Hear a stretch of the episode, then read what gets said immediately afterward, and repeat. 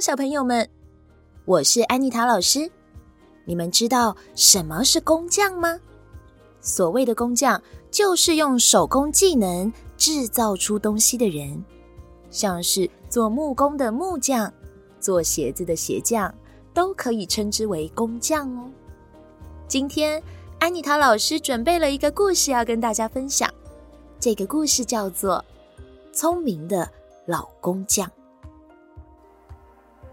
在古代波斯国的邻近国家中，出现了一个很有野心、很厉害的国家。有一天，这个厉害的国家派了一位使者，要求觐见波斯国的国王。当这个使者进入皇宫的会议厅，只见他什么话都不说，走到国王的椅子前，用白色的粉末画了一个大大的圆圈，然后坐在国王的对面。这个使者用手指着圆圈，请国王猜猜看，并解释这个圆圈是什么意思。猜对了，他就会回到他的国家；但是如果猜错了，那就表示这个国家没有聪明的人才，那他就要率领军队来攻打波斯国。使者说完这些话之后，就回到自己的房间去休息了。波斯国王。以及所有的大臣，每个人你看我，我看你，却没有一个人能够猜出这个圆圈的意义。国王生气的大骂在场的所有人：“限你们在明天晚上以前去找一个聪明的人来解答，不然你们都别回来。到时候啊，这个国家也就完蛋了。”于是大臣们一个一个挨家挨户的去寻找答案。从城里问到乡下，从海边问到山上，就是找不到一个聪明的人来解开这个谜题。有一天，其中一个大臣无意间发现树林旁有一间小小的茅草屋，门是开着的。大臣轻轻地敲敲门，发现里面没有人回应。推开门后，发现房子里空无一人。当大臣走到后院时，发现。后院有一个没有人坐的荡秋千，可是，在没有风的情况下，秋千却会自动的前后摇摆，就好像有人坐在上面一样。大臣发现，原来这个秋千是用机器操控的。他想啊，如果可以用机器就能操控秋千，这实在是太厉害了。发明的人一定是一个非常聪明的人。这时，大臣发现，在墙边有一条绳子，于是他沿着绳子爬到楼上一看，终于发现了一位老工匠，他正在修理一台坏掉的机器。大臣觉得这位老工匠一定是个很聪明的人，于是他把事情的经过一五一十地说给工匠听，而且还说：“如果这个谜题无法解开。”那隔壁的国家就会认为我们没有聪明的人才，到时候啊，他就会来攻打我们。所以，请您替我们想想办法吧。老工匠看到大臣非常诚恳的样子，他考虑了很久之后说：“哎，好吧，我就跟你一起回到皇宫去吧。”说完。老工匠在地上捡了几根骨头，又带了一只老母鸡，跟着大臣来到了皇宫。他请大臣把国王和使者一起带到圆圈这里。国王和使者到了圆圈旁，老工匠走了过去，什么话都没说，就把骨头丢到白色的圆圈里。使者看到这个样子，便抓了一把米撒在地上。老工匠将母鸡放到地上，没多久时间，母鸡就把米全部吃光了。这时，使者突然站起来说：“虽然这个谜题你们解开了，但我还是不服气，你们只不过是运气好而已。”说完，便生气的回自己的房间收拾行李去了。大家搞不清楚到底发生了什么事。这时，老工匠才告诉大家。那个圆圈其实是表示他们的军队将要包围我们的国家。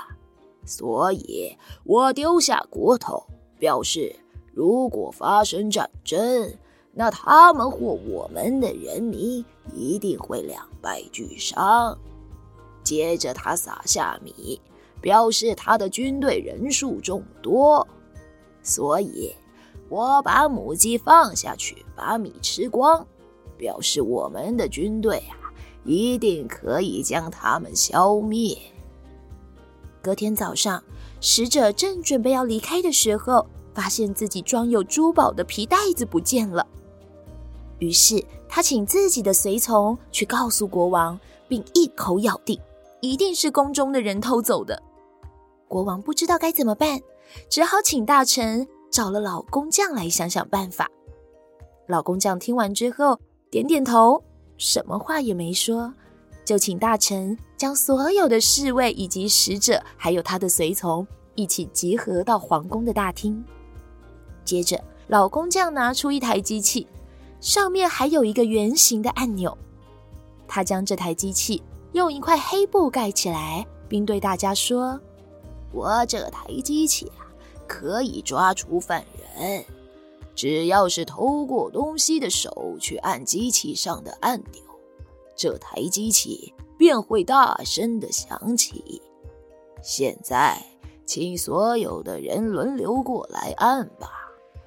接着，所有的人一个一个走到工匠身边，在他面前排成一排，并轮流将手伸到黑布里去按机器的按钮。这时，工匠对使者说：“为了公平起见。”也请你的随从一起来确认一下吧。使者说：“怎么可能是我的随从偷的呢？好，我就让你心服口服。”说完，便命令他的随从也一起过去排队。等所有人全部都按完机器之后，使者笑着说：“，看来你的机器啊，一点用也没有。现在你告诉我。”到底是谁偷走了我的珠宝？如果找不出来，我一定会禀报我们的国王。这时，工匠说：“别急，现在请大家把手伸出来。”工匠仔细的看了看每个人的手。当他看到使者随从的手上时，工匠停了下来，说：“看来就是你了。”你还不赶快把珠宝拿出来！只见随从结结巴巴地说：“你你可别乱说！你有什么证据说是我偷的？”老工匠笑着说：“哈哈，看看你的手吧，跟大家的手有什么不一样呢？”大家看了看自己的手。发现只要是按过机器的人，手指头都是黑色的；只有使者的随从手是干干净净的。老工匠说：“我啊，早就在机器的按钮上涂了黑色的颜料。如果不是犯人，根本不用怕按机器上的按钮；但如果是犯人，就会因为怕被发现而不敢摸。”看你的手干干净净，就知道你根本没有按按钮，对吗？随从吓了一跳，赶紧将偷走的珠宝拿出来还给使者。使者既惭愧又佩服地说：“哎呀，没想到竟然是我自己的随从偷的！哎呀，误会你们真的是非常的抱歉。不过啊，这也证明你们国家真的是有非常聪明的人才。”我回去啊，一定一五一十的告诉我们国王，相信我们两个国家一定能成为非常好的朋友。哎呀，请原谅我一开始的无礼啊！从此以后，两个国家相处的非常好，再也没有发生争执或攻打的事件了。小朋友们，故事里的老工匠是不是很聪明呢？如果是安妮塔老师，一定也想不出来白色的圆圈到底是什么意思。不过每个人都一定有自己擅长做的事情，所以也不用羡慕别人哦。今天的故事就说到这边，我们下次再见喽，拜拜。